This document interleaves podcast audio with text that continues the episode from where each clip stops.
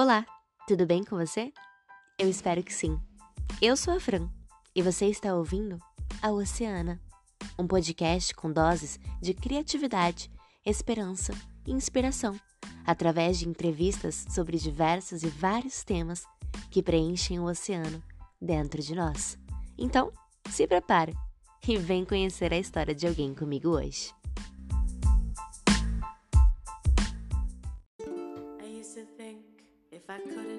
Esse é o nosso quarto episódio e a dose de hoje vai ser com a Mariana Iquerrara. Espero que vocês gostem do bate-papo. Eu nunca sei realmente quando vai ser o último episódio do podcast, então não deixem de aproveitar. Utilizem esse espaço para reconhecerem as suas próprias experiências em outras histórias ou não. A gente nunca sabe o que vai vir pela frente. Eu gosto de fazer esse podcast de uma maneira bem tranquila e sem pressão. É por isso até que eu não apareço de uma forma recorrente, porque eu vou desenvolvendo ele com o tempo, conforme a minha vontade, conforme vão surgindo oportunidades e ideias. Na verdade, essa é a maneira mais divertida de fazer esse projeto para mim. Então eu não tenho um final estabelecido e é tudo uma grande surpresa pela frente. Por isso, mais uma vez, não deixem de aproveitar cada episódio. É isso que eu sinceramente espero de cada episódio que eu gravo e cada convidada que eu trago aqui. Então, vamos lá conhecer a Mari.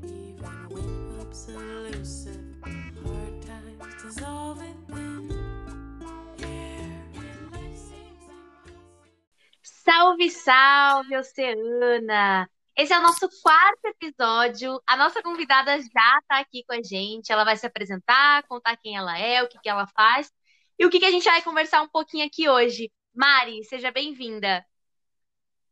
Oi, Fran. Então, gente, meu nome é Mariana, eu tenho 23 anos. Eu sou formada em educação física e atualmente eu trabalho como personal trainer. A gente vai falar um pouquinho sobre as minhas experiências com um corpo não padrão na área que eu escolhi atuar, que é a educação física e as minhas experiências com esportes que eu já pratiquei. Legal, gente, é isso aí. Então, para a gente começar a conhecer um pouquinho a história da Mari, uh, conta pra gente por que, que você escolheu essa graduação, o que, que te motivou, qual era o seu sonho em relação a isso? Então, na verdade, a educação física foi a última escolha de curso. Não sei se você lembra, no terceiro colegial, eu nunca tinha cogitado até então. É, eu nunca, nunca cogitei justamente porque eu nunca me dei bem com a educação física escolar, que é um modelo muito engessado, é muito repetitivo e só valoriza os quatro esportes. Então eu pensava, ah, os quatro esportes no caso, futsal, voleibol, handball e basquete. Então eu pensava, se eu não sou boa aqui, não gosto daqui, não tem porquê, nem me ocorria na época. Mas aí eu entrei, eu sempre pratiquei esporte, na verdade, desde criança. E quando foi em 2000 e 2011 para 2012 eu entrei pro boxe. E eu me apaixonei pelo esporte, pela modalidade. E aí, no final do ano, quando antes de prestar o vestibular e escolher o curso, é, eu já estava muito envolvida no esporte. Tinha oportunidade de competir pela modalidade e eu amava. E aí foi assim que eu decidi. Meu, que legal. É, gente, é, como a gente vai conversar um pouquinho sobre corpo e entender a experiência da Mari dentro dessa área, uh, sobre estética e tudo mais, eu acho que, que é importante a gente pontuar primeiro que a gente não fala por todas as pessoas aqui.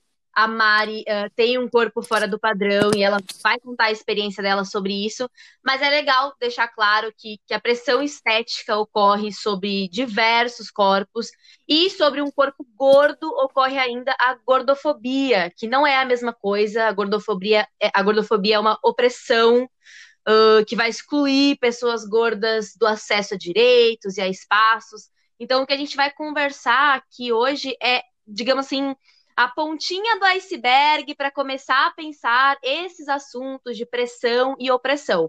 Mas a gente vai conhecer a visão da Mari, o que ela passou e o que ela não passou também. É, depois eu posso deixar um, algum tipo de vídeo algum material sobre gordofobia para quem quer realmente pensar um pouquinho mais sobre esse assunto. Para a gente conhecer mais a sua experiência, Mari, conta para a gente como é a sua relação com o seu corpo, desde criança até agora. Você já, já sentiu algum preconceito? Você teve problemas de se aceitar? Ou você tem até hoje? Como que é? Então, o que acontece é que, assim, desde criança eu nunca tive um corpo padrão. Eu nunca fui aquela menina que era magrinha e aí engordou quando entrou na adolescência. Que é geralmente quando vem os problemas é, de autoestima, psicológicos, enfim. Não vou entrar muito nisso. Então, eu sempre lidei com um corpo não padrão. Então, sempre para mim foi muito normal, assim. Então, para mim era meu corpo. E na minha família, nunca foi, assim, absurdo. Porque minha família é genética, é biológica, assim, da minha família. Não tem mu muitas pessoas que são magrinhas. A maioria realmente é mais para fora do padrão. Então, para mim, era normal. É, era um corpo. De estar muito... É, era um corpo. Como, como é, como tem que ser, na verdade. Né? Como tem que ser. Então, então, na realidade, tiveram fases que eu estive um pouco mais próximo de um padrão e mais distantes, mas eu nunca estive dentro de um. Então, para mim é, é, mais normal, assim, preconceitos. Eu nunca sofri diretamente, nunca senti assim, nossa, estou sendo excluída pelo meu corpo. Nem na escola, sempre tive muitos amigos, então eu não, realmente não senti. E na academia também não. É, sempre foi bem comum. Tá, legal. É, agora que, que você se formou em educação física e. Bom, educação física envolve exercícios, né? E mexe essencialmente com o corpo. Eu, eu quero saber como que você vem se sentindo na profissão. A gente tem é, esse estereótipo de corpo padrão, que é um corpo magro, branco, enfim, mas a gente está falando aqui é, especificamente de ser magro ou não. E quem, quem não tem esse corpo padrão, né, ou quem é uma pessoa gorda realmente, é, é tida como preguiçosa, né? Não emagrece porque não quer, é doente. O ser gordo não é visto como, como um biotipo, como um corpo, que nem a gente estava falando, né? é visto como uma doença, né? E automaticamente, é. claro, a gente tem que falar sobre obesidade, eu entendo isso, mas na minha perspectiva, a galera que fala sobre obesidade é muito mais por hipocrisia e não por preocupação com a saúde das pessoas, não. Mas enfim, falando em educação física, a gente tem toda essa questão de, de padrão fitness hoje em dia, eu enxergo. E eu queria saber um pouquinho o que você acha disso, que para mim mexe bastante com autoestima, alimentação, dietas. Então, que, que você acha dessa ideia de fitness hoje em dia? Você pega isso muito no seu dia a dia e como que você vê sua responsabilidade profissional nessa área? Então, o que eu acho é o seguinte: teve um boom muito grande do mundo fitness é, por volta de 2013, 2014, que inclusive a gente viveu isso. A época do frango com batata doce, só vai comer isso, não pode glúten, não pode lactose, não pode nada disso. E eu acho que ocorre ainda bastante, mas eu acho que a gente entrou numa era, pelo menos as pessoas que eu acompanho, eu não sei já se é um filtro mais meu agora, com a... que veio com o amadurecimento mesmo e com a nova visão da profissão, de que as pessoas estão buscando mais o equilíbrio. Tem as pessoas que pregam ainda o frango com batata doce, que querem viver isso, essa rotina maluca para alguns. É, não é todo mundo que consegue e muitas pessoas acabam ficando doentes por, querer, por quererem viver isso mesmo. É um mundo cheio de restrição. É...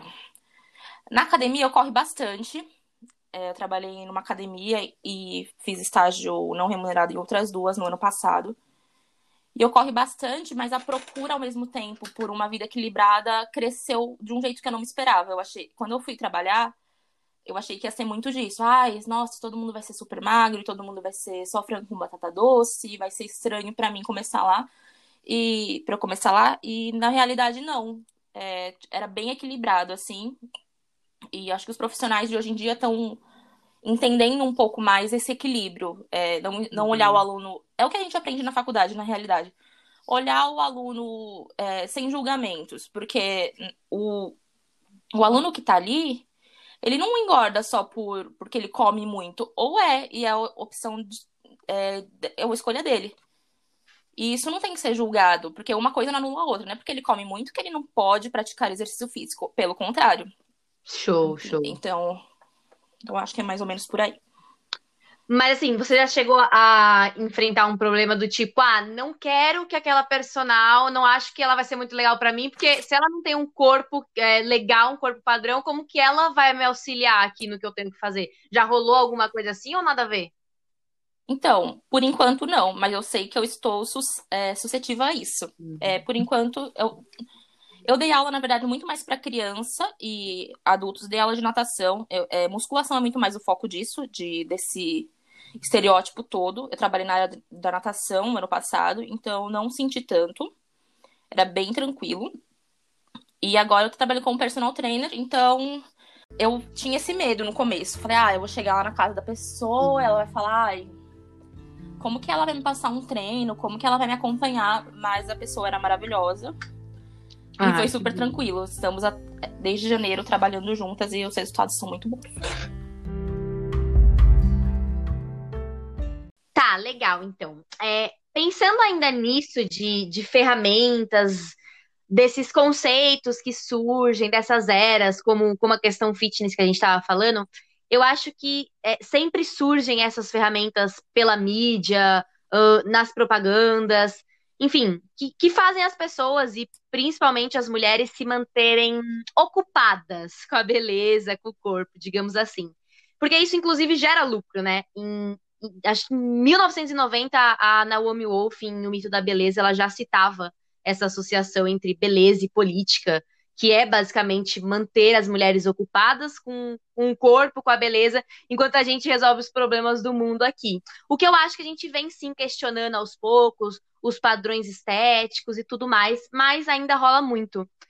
E uma ferramenta que eu queria te perguntar, que é uma das, das ferramentas estéticas mais utilizadas, é a intervenção cirúrgica. E não estou perguntando pela visão estética em si, porque não é o seu curso, mas a sua visão pessoal e de ter lidado com um corpo não padrão, mesmo que você contou que para você não era grande coisa, era um corpo, era isso e é como tem que ser, mas algumas vezes causou algum incômodo ou outro. Se você já pensou sobre cirurgia, se você já quis, se você quer, enfim, o que, que você acha? E a gente aqui não quer influenciar e nem desmoralizar ninguém, mas sim entender a sua história, como que você vê essa questão.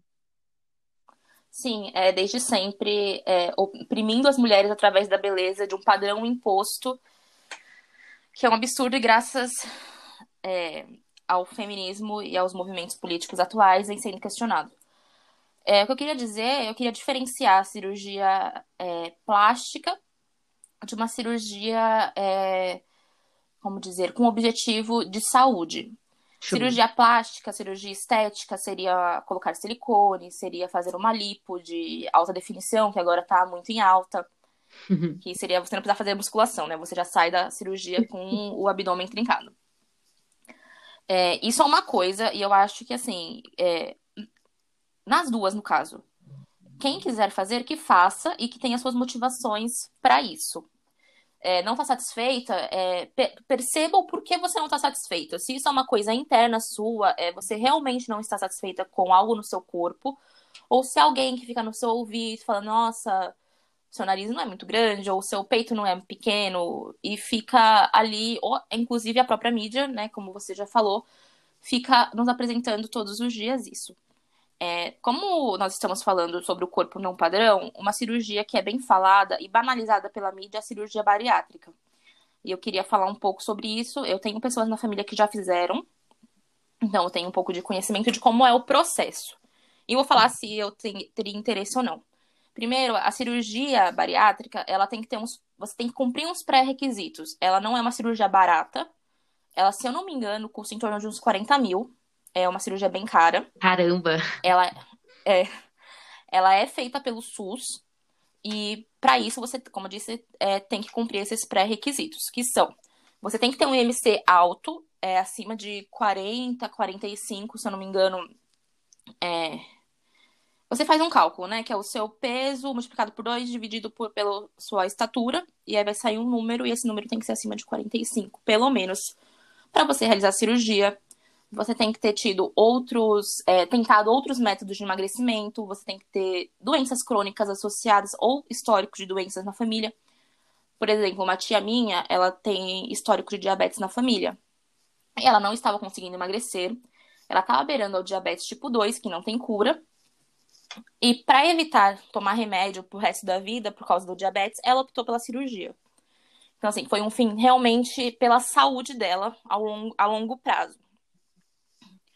Então, não dá para banalizar a pessoa que faz a cirurgia falando, ai, que foi por preguiça ou por uh, enfim, por, por ser um método mais rápido, porque na verdade não é um método rápido, não é um método fácil, é um método caro e pelo até onde eu sei, você fica é, em torno de dois anos no processo de dieta é, é, bem restritiva no começo, e vai adaptando.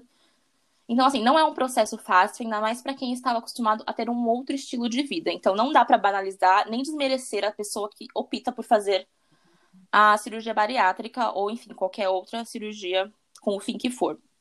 Não é mérito fazer, não é desmérito, é escolha pessoal de cada um, é o que eu acho se eu faria. Se fosse necessário, se fosse pela minha saúde, eu faria. Igual assim minha tia fez pela questão da diabetes, eu faria sem problema nenhum. É, consciente da escolha que eu tô fazendo. É, se fosse uma, a minha última alternativa, que seja. Eu faria e eu tenho certeza que, assim, é, as pessoas que convivem comigo, que são à minha volta, não iam me julgar, que na realidade só o pensamento delas que importam. Então, não iriam me julgar, iriam me apoiar e é uma questão bem tranquila, assim. Se precisar, eu faço sim, mesmo sendo da área da educação física.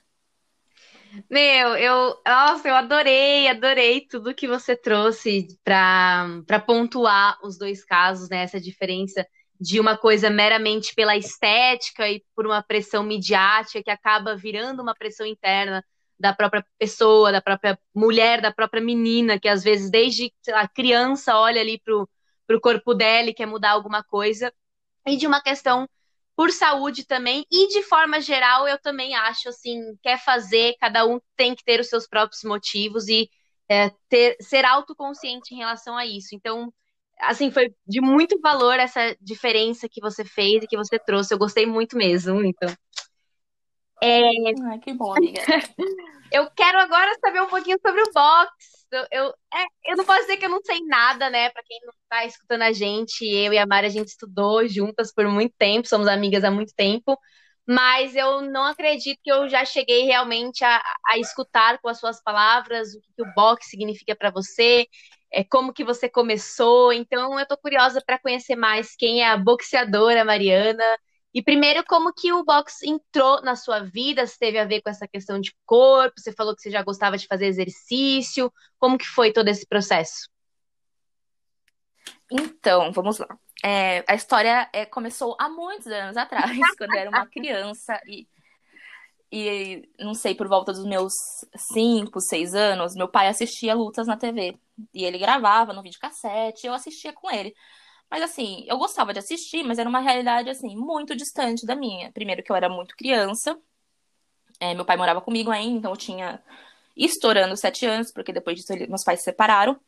E assim, sempre lutas de homens. Então, nem passou pela minha cabeça, apesar de eu amar assistir junto com ele.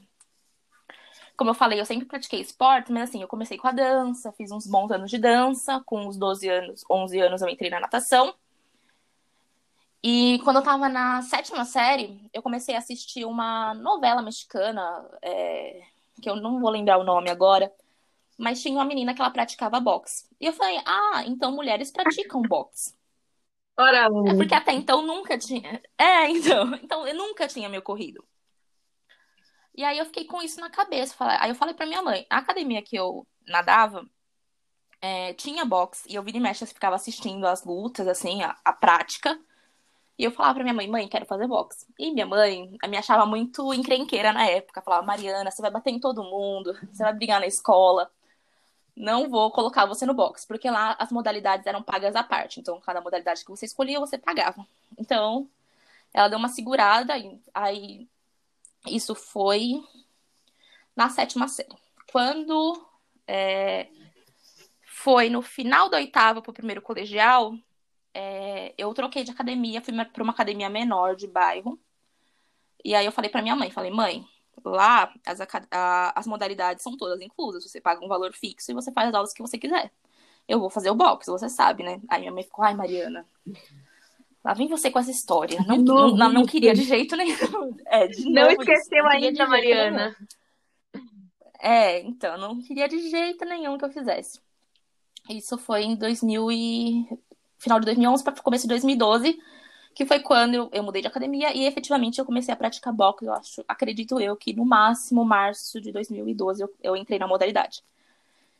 E eu amei. E aí eu, faz, eu faço desde então, é, agora não por causa da pandemia, mas eu pratico desde então, no começo, de maneira esportiva só, é, porque eu gostava muito, porque eu gostava da modalidade, eu era boa. E quando foi em 2013, surgiu a, a ideia de competir. E aí meu treinador na época abraçou a ideia, falou: "Ah, vamos, vamos te preparando aos poucos".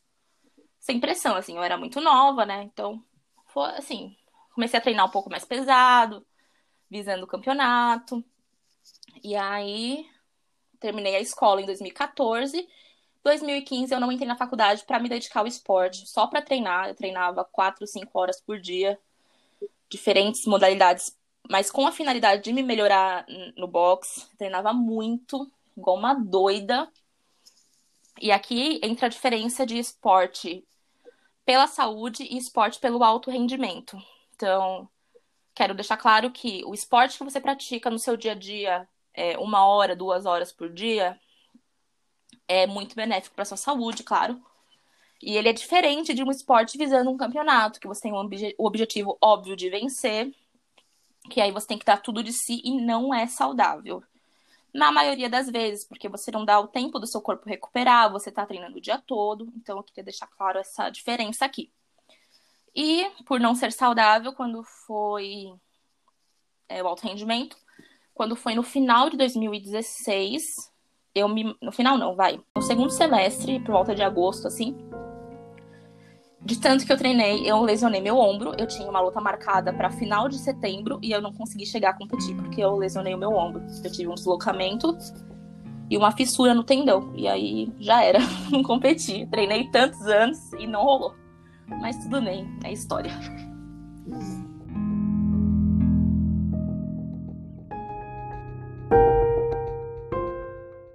É, eu achei bem interessante uh, um pouquinho da trajetória que você contou também. Eu não, não lembrava todos os detalhes. Eu realmente não lembrava que você não chegou a competir. E você comentou um pouquinho disso de exercício do dia a dia, meio que uma rotina mais básica, ou, ou por hobby, ou por lazer, né? Por querer se movimentar um pouquinho, e algo mais voltado para um, um perfil profissional, né? Digamos, para o rendimento.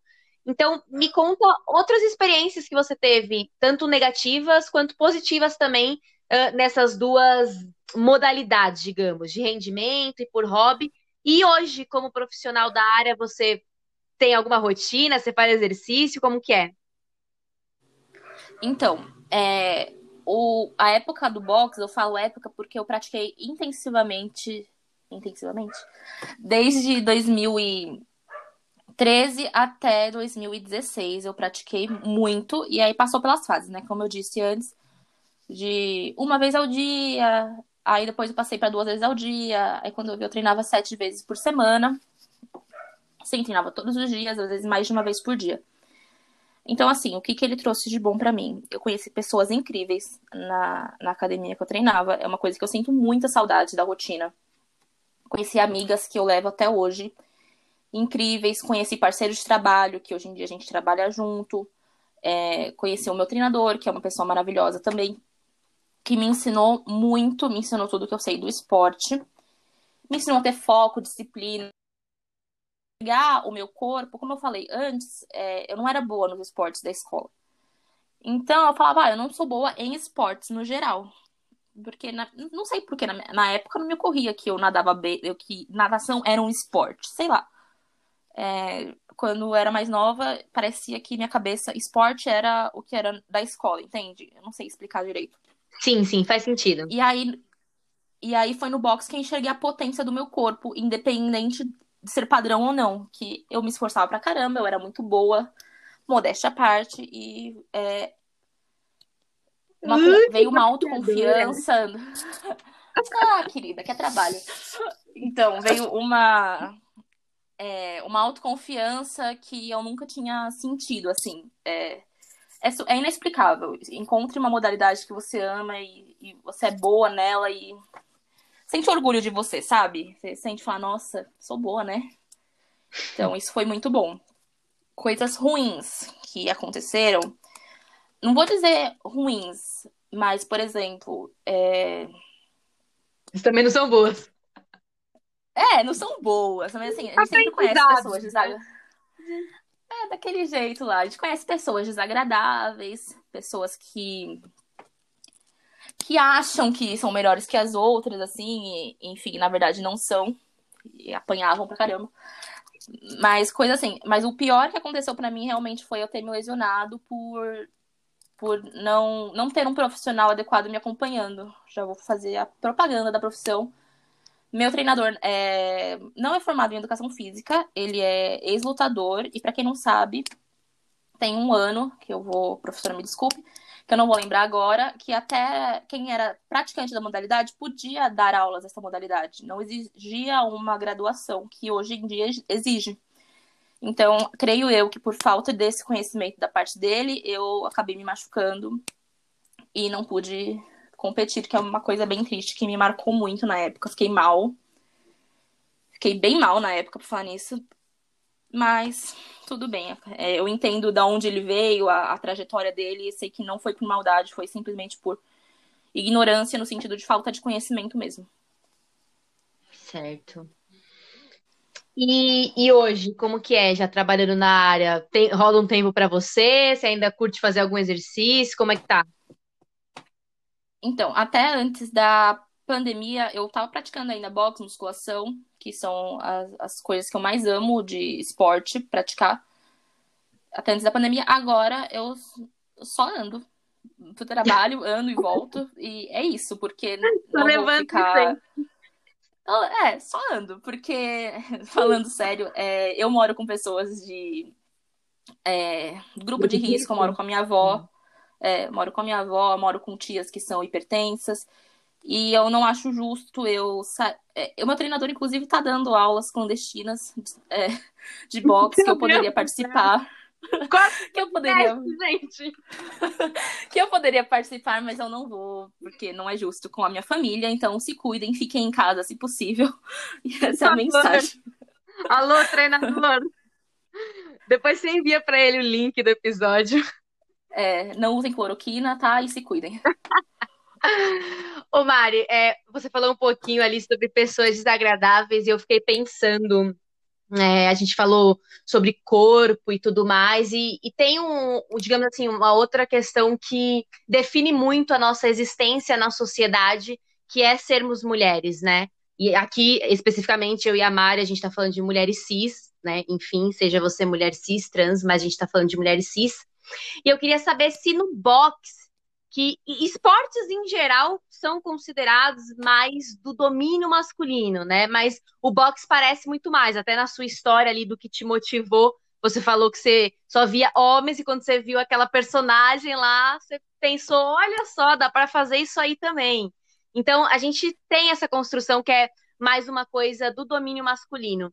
Você passou alguma coisa, teve algum problema em relação a ser mulher no boxe, sentiu que alguma coisa não foi legal, algum tratamento não foi legal, ou pelo contrário, ah, todo o aparato e estrutura que você recebeu foi bacana para você? Então, é, sempre vai ter. É, infelizmente, ser mulher é um parece que é um problema para a sociedade. Mas o que acontecia no, no box é curioso essa fazer. Quem era bom no esporte, quem realmente levava a sério, era bom, treinava, é, nunca me distratou. Ou distratou qualquer outra mulher no lugar, assim. Sempre tratou muito bem, sempre ensinou o que pôde. Eu tive amigos homens incríveis que me ajudaram, me treinaram muito.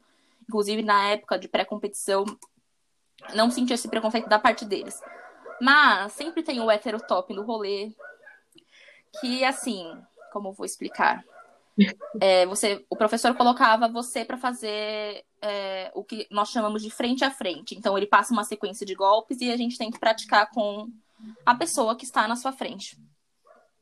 E aí os homens que eram ruins, eu reparei isso, a maioria que fazia esse tipo de comentário, todos que eu conheci eram ruins, não tinha um realmente bom ficava com piadinha do tipo, ai, não vai me bater, hein? Cuidado, não sei o quê. Meu Deus. Ai, ela é brava.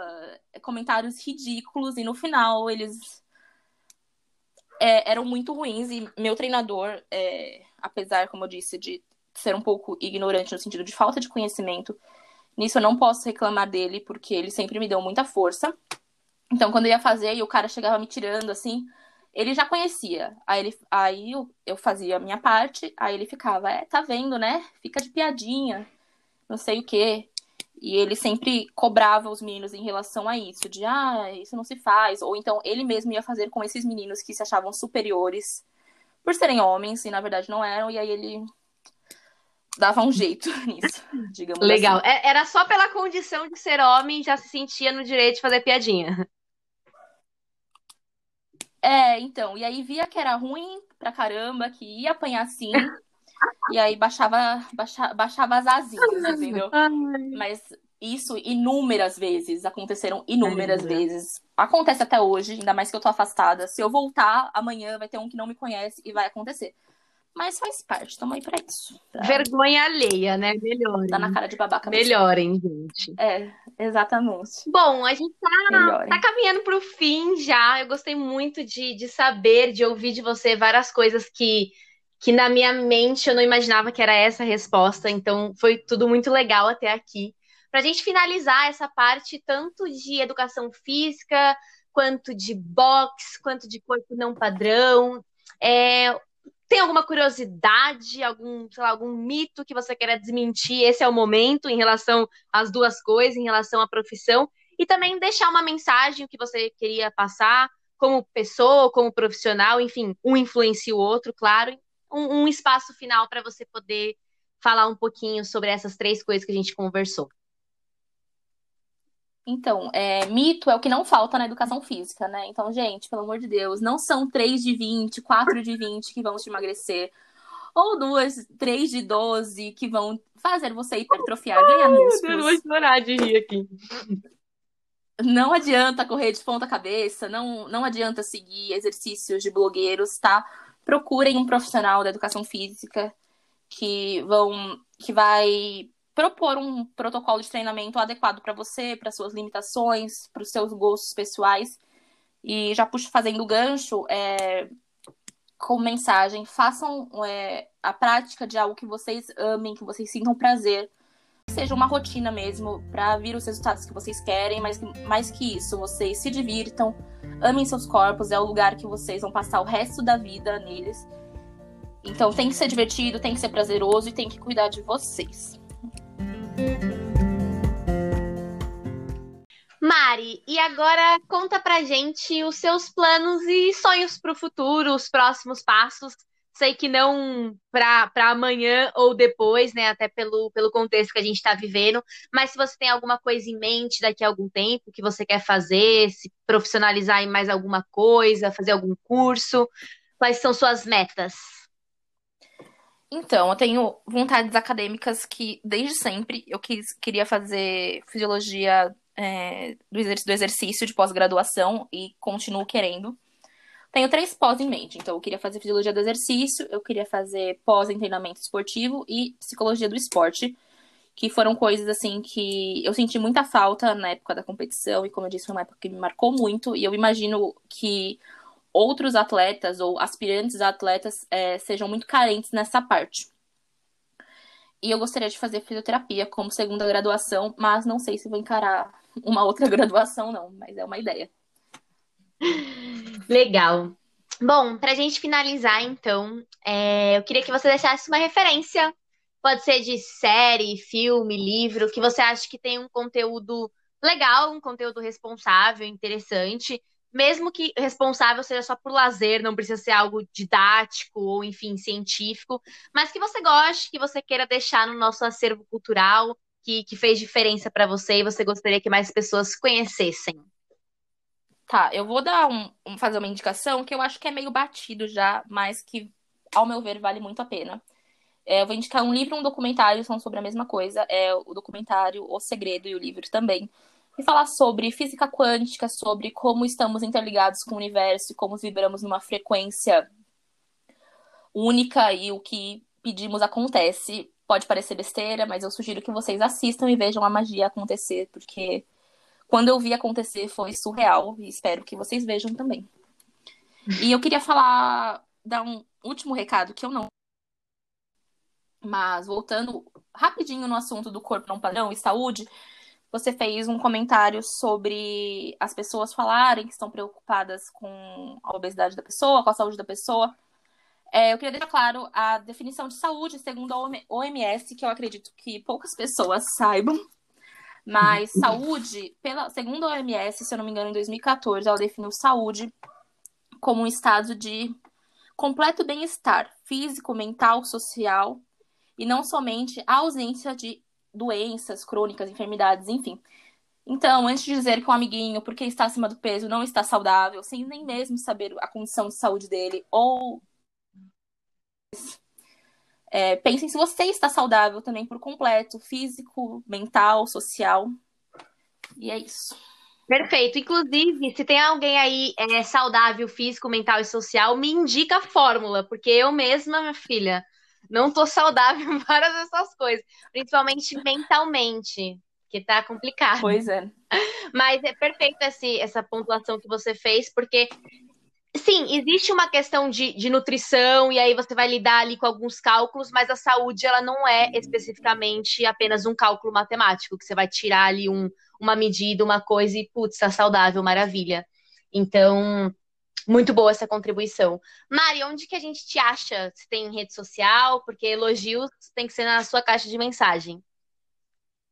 Vocês me acham na minha, no meu Instagram, é a, a que eu mais uso, é Mari Underline Ikehara. Vai ser meio difícil de achar, mas a Fran coloca escrito em algum lugar minha rede social. Vai estar tá aqui no cantinho da tela, viu, gente? É só clicar. Não, mas esquece do like. Não, pera. Se inscrevam. Eu vou deixar tudo no nosso Medium, tá, gente? É medium.com barra Oceana Tracinho Podcast. Antes de dar tchau pra Mari é, e para você que tá escutando também, eu quero ler o trechinho de um livro. Eu já falo qual que é, mas eu vou ler o trecho primeiro. O trecho fala assim: No corpo não existe nada que devesse ser de algum jeito. A questão não está no tamanho, no formato ou na idade, nem mesmo no fato de ter tudo aos pares pois algumas pessoas não têm. A questão selvagem está em saber se este corpo sente, se ele tem um vínculo adequado com o prazer, com o coração, com a alma, com o mundo selvagem. Esse é um trecho do livro Mulheres que Correm com os Lobos, da Clarissa Píncola, no capítulo Corpo Jubiloso. E eu acho muito bonito.